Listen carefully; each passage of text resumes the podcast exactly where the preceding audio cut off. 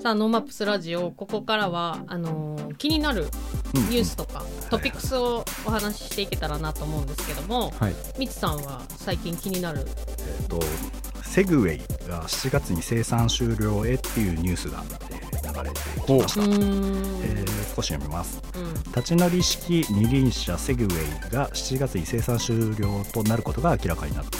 これまでショッピングモールの警備などに利用されていたで、うんセグウェイわかります、わかります。わかります。みんな警備警備で使ってました？えっとね日本人あんま使ってイメージないですよ。ね、あの日本ではなかなかあの、なんだろう観光地とかで、ね。そうですね。アクティビティ止まりですね、あーそうそういうところでうん。アクティビティだったんですけど実はアメリカだと警察が乗ってたりとか、まあ、空港の中とかで結構走っているのはよく見たりするんですけど、うん。まあ、残念ながらセグウェイっていうその乗り物はあの今回セグウェイという名前としてはどうやら終了するという、へはい、ことにえなりました。うんであのまずそのさっきなんで日本で流行ってないのって話なんだけど、うん。はい。まず日本だとその法律の問題っていうのがあったと。うん。で軽車両の中でも普通自動二輪車普通自動二輪車だからバイクですよね、400cc ぐらいのクラスまでの話なんですけど、に当たるんですって。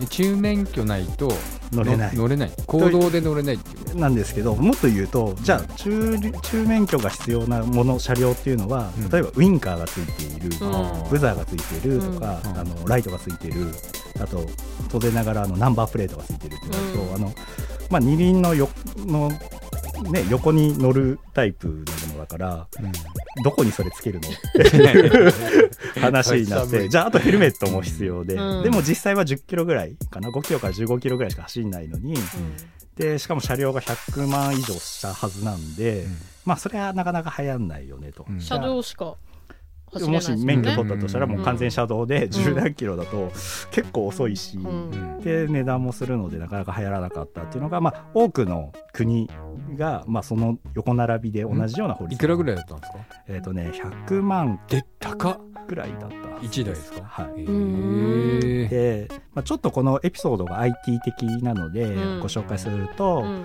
えーあのアメリカの発明家ディーン・ケーメンっていう人が中心に、まあ発明家が中心に作り始めたのがこの、まあ、セグウェイなんですけどうん。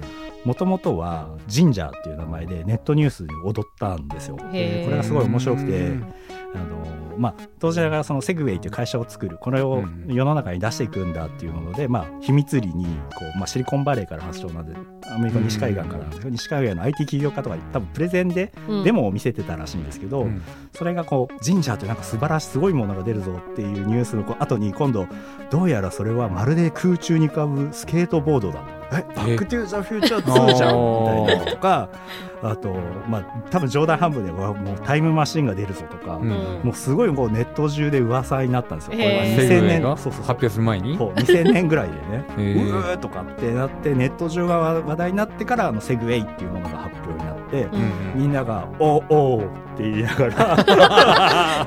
思ってたほどじゃなかったみた だただでも乗っかった瞬間にあるた自自立して倒れないんだよね。で傾きでうん。運転するっていう、うん。本当に未来の乗り物だったので、うん。みんな感動したしちょっと高えなとは言ってたんですけど、うん。でアメリカではどうだったかっていうと実はあの警察とかにどうやらあの寄贈してどんどん乗ってもらってパトロールに使ってくださいよって言ったら、まあ、そうすると法律を変えなきゃなんないので、はいうんえーこう法律をちゃんとこう州、まあ、法律の場合は州法なんでアメリカうん。の州でこう、まあ、その条例を作れば乗れるので、セグウェイは大丈夫ってやりましたと。上へ手ーやり方が上手。じゃあその一方でね、うん。日本では、どうだったかっていうと、うん。やっぱそういうこうとんがったものが好きな人でちょっと変わった IT のうん鬼人がいて、まあ、破天荒な人がいて、まあ、神田さん。っていう方なん。ですけど名前言っちゃっ言っちゃった本当今日神田さん。のコメント取ろうかなと思うぐらいちょっとこの話言いたかったん。ですけどその神田さん。が渋谷で乗って警察に囲まれて、た囲まれたえー書類送検に遭うっていうことがありました、うん。で、当時は結局日本、まあまあ、世界中でもその初めての乗り物、まあモビリティっていうものを移動移動する移動するものなん。でうん。乗りたん。だけど、それがなん。か突然あの乗乗っちゃったもんだから、その法律にどう提供するか分かんないじゃないですか,、警察がそれを預かって、うん。えー多分徹底的に作っ調べたっていうかその企画に合わせて、うん。まあ、ルールこれはやっぱ乗っちゃダメなものだって、うん。そこで明確に決まって、まあ、うん。その方も道道路交通法違反で捕まる略式起訴なんで書類送検されて、ー。罰金50万円だったかな。高っ。プラスそれが面白いのがそれをアメリカからリースでうん。その1ヶ月とか借りてたものがうん。10ヶ月間アメリカあの警察に保管されちゃったので、うん。えー、とリース料が 膨大に延長金も取られて もう助けてくれみたいな話になったっていうエピソードがあって、う。んまあ、逆に言うとそこで初めてそのさっき言った中型免許が必要な乗り物うん。になってしまった瞬間うん。にやっぱなかなか日本でうん。難しくなったと。でもその一方で、まあ、同じ、まあ、同じっていうか、まあ、その電動キックボードってね最近よく出てきてて、あれも免許取れば、まあ、あれは原付免許で良いので、うんうん。まあ、車両にナンバープレートとライトとか簡略簡略化されたものさえ乗ってれば車道走れるんで、まあ、少しずつ流行ってきてて、うんまあ、去年ね NoMaps でもあのそういう自動そのキックボードを体験できるコード、電動キックボードあったら駅から駅のある、ね、交通はすごい便利だよねとか、うん。うんそういうのをやらせていただいてあれ乗ると本当にあの自転車いらないなって思います。うん。うん。まあ本当にウインカーもついてるし、うんうん。あのなんていうんですか？速速？一速二速あ三速、そうですね。速度もついて調整でるしきてるし。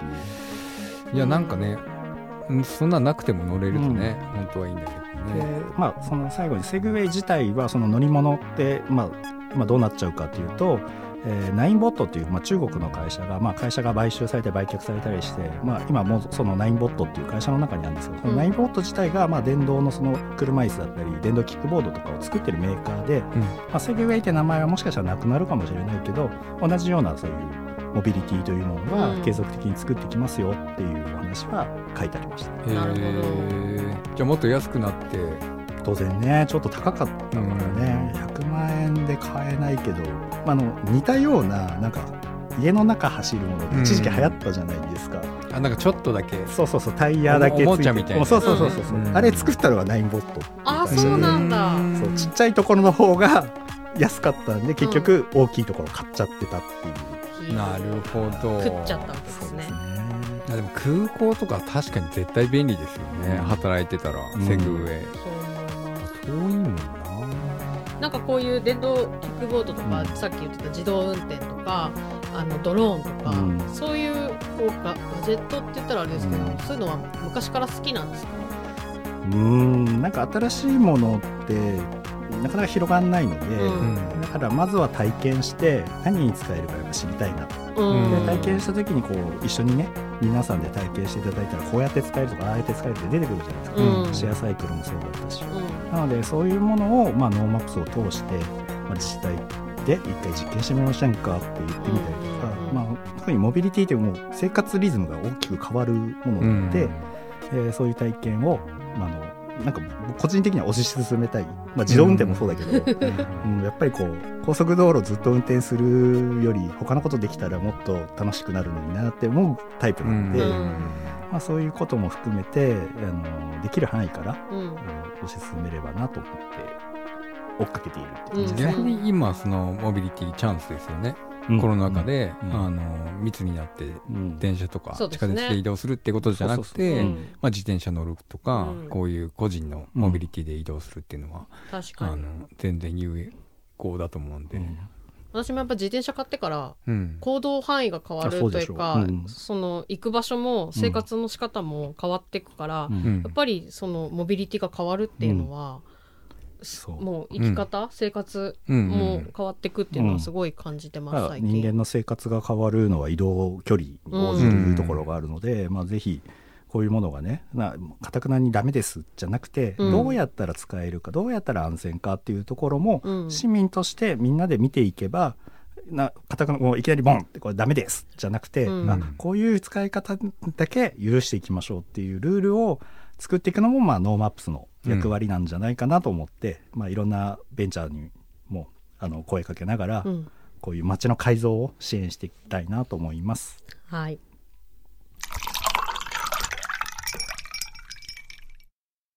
なっちゃんは何かある？私はやっぱり最近気になってるのはあの星野リゾートが、えっと、マイクロツーリズムっていう、こう新しい観光のスタイルを提唱しているっていうのがうんいや素晴らしいなと思って、うんうんやっぱその自分もはい。そこの一員として そうですね。やっていたっていうのもあってっていう、まあもともとあの星野リゾートでというかトマムで10年働いていて、うん。まあ、広報としてやっていたのが。10年もいたんだ。10年そう。トトマムがじゃあこんなに有名になったのはなっちゃんのおかげってこと？そうですね。すげえ。まあ、あのけど一番本当自利品というかどん底のとこから、うん。あの次の投資にできるまで、うん。プラマイゼロに戻すまでのうん。10年間うのん。地ヘドを吐いて、そんなこと言っちゃっていいいいいいです。いろんなところで言ってるから、まあそうだね。星野リゾートさんが、そうです。ね、買収して、まあ、買収というか買って、うん。で何もなかった夏のうんね、ツーリズムを作ったのそう。もまさになんかすごい星野星野リゾートトマムの、うん。まあ、雲海テラスとか、うん。まあ、いろんなプロジェクトを一緒に、まあ、やってきているんですけど、まはあ、やっぱりこのマイクロツーリズムっていうこう今このコロナ禍でうん。どうやって観光がね、い、うん。えー生き延びていくのかっていう時に、えっと、何をすべきかっていうのを、うん。やっぱり、えっと、星野リゾートの、まあ、星野社長じゃなくて今代表だ。星野うん代表が、えーこのマイクロツーリズムという、まあ、自分の生活圏プラス1時間ぐらいの距離のところを旅するっていうことをうん。みんなで取り組んでみましょうということを今提唱していて、うん。まあ、だから見方によっては、まあ、別に日常なわけなんですけど、それをどう頭を切り替えてというか、うん。そこを非日常に変えるコンテンツだとか、あの今まで言ってなかったけどあれ意外と実は面白かったんじゃないみたいなところをうん。私たちが見つけていくっていうことが、今度お客さんがこう戻ってきた時観光客が戻ってきた時にその街の魅力が、うん、と倍増してるとかうん。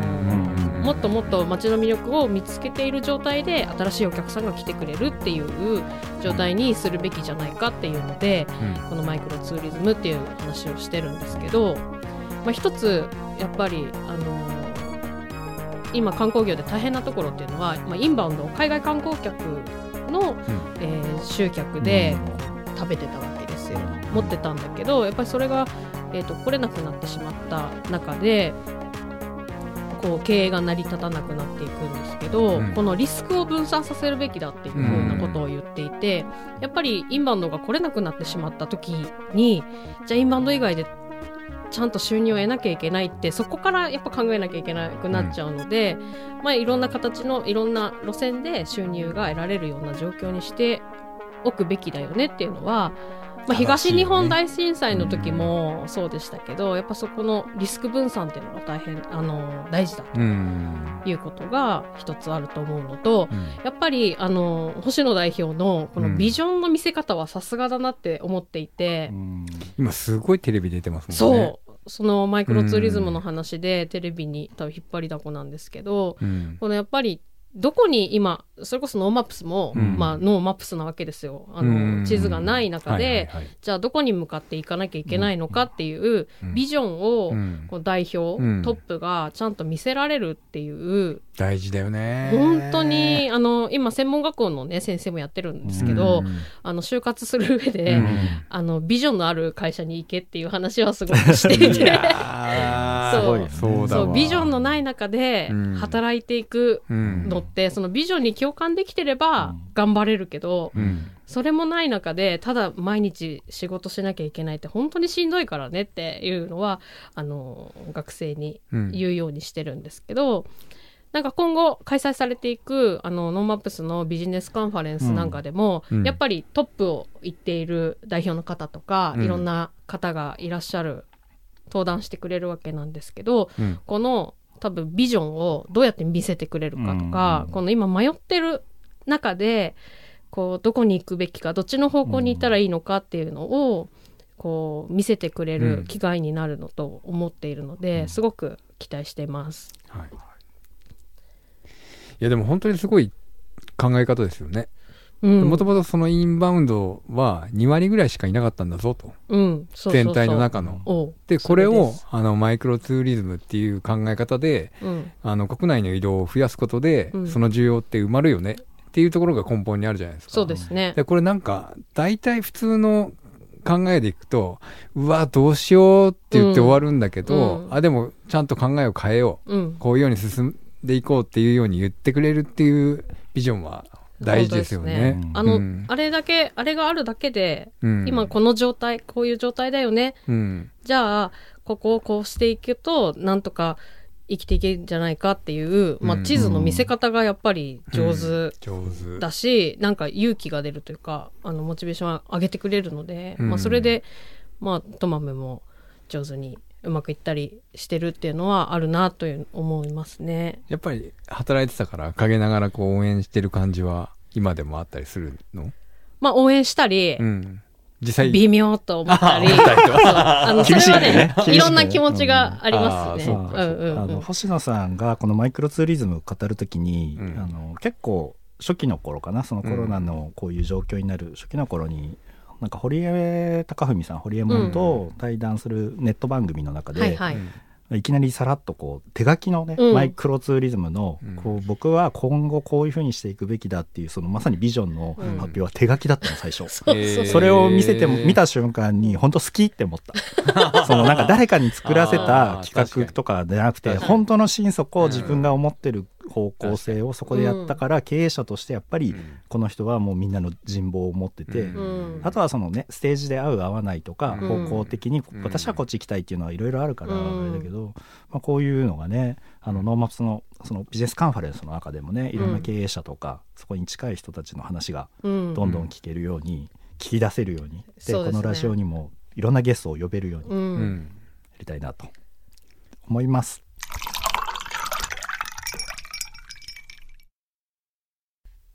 今聴いてもらってる曲「スリーピーの息継ぎ」っていう曲なんですけど、うん。さっきライブが終わったはず。あ時間的に？時間的に、うんうんこれ11時の放送だからうん。うん10時ぐらいとかまでライブやってたのかなと思うんですけどあのーこれってプロモーター、まあ、我々みたいなうん。ウエスっていう会社に僕所属してるので、うん。ウエスっていう会社みたいなこうプロモーターと呼ばれてる会社が、えっと、主催となって、コロナ禍でほぼ初めてやるライブイベントだったと思います。うんうんでまあなんかこう今新しい生活様式のライブうん。うんとか、ライブエンターテインメントでどういうようにやるかっていう話がうん。たくさんありますけど、うん。まあその中で一番先陣を切って始めたのがこのモールでやってる、えー、3P とロットバルト・バロンっていうのにうん弦楽四四重奏を入れてやったライブなんですよね。うんどういうスタイルなんですか？これは多分あのーいうもともとチケットを持ってた人うんの中から、あのー入れるだけの数、うんまあ、一応50%みたいな話がねその辺を守っった、うんあの人数だけが会場にいうん。て、でそれ以外の方はライブ配信でお楽しみくださと。ないるほどいうようにやるライブですね。まあ実際のところ今ねたくさんその新しい生活様式でっていう話が出てますけど、うん。まあ、ライブは続けていきたいと思ってるし、うん。まあ、今後もあのやっぱりライブを楽しんであの生活のなんか潤いみたいなやつ、うん。そういうものから得ていきたいじゃないですか、うん。だからまあこうやって頑張ってあの僕らもやっていくんでなんていうんですかね否定しないでほしいなと。思うあー本当に。これじゃないよね。じそうそうゃなくてうん。まずは楽しめる範囲で楽しもうよ、ん。うん。そうそう。うん。っていうように考えてほしいなと思って、ということで1時間はい。初オンエアはいでございましたがうん。どうでしたか？いやこれね緊張するねやっぱり。緊張してんの？してる？緊張してるよ。本当かな？しない？うん。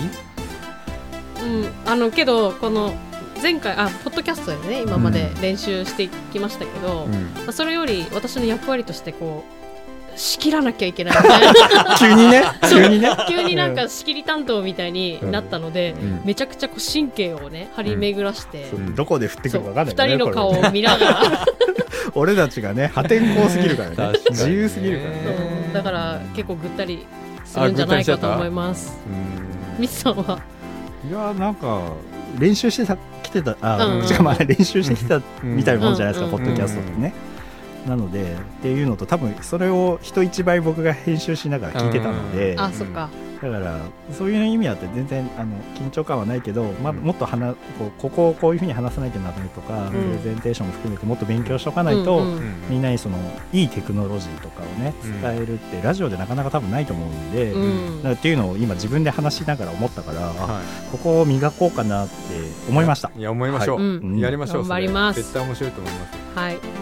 えっと、ツイッターで、えっと、 NoMaps Radio をつけて、えっと、ぜひツイートもお願いします。はいえっと、ハッシュタグ、 NoMaps Radio を全部小文字ですね。で、Facebook ページの方でも、えーこの番組のことですとか、新しい、えー取り組み、新しいイベントの情報も発信しているので、はいえーこちらもチェックしてほしいと思います。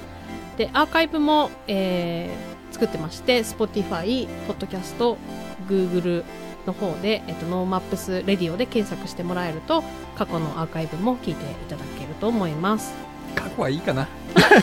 あの4からね、ポッドキャストは4からいいって、あの某あのテレビ局の方も言っていたうん言っていただいてるので、だい。たので、はい。1から3はもう、あのそのうち今日以上削除すると、削除すると、はい。ということで、また来週もお付き合いいただけたら嬉しいです。 NoMaps実証実験担当のミツと、 NoMaps企画担当のマサと。 NoMaps広報担当の夏子でお送りしました。また来週。また来週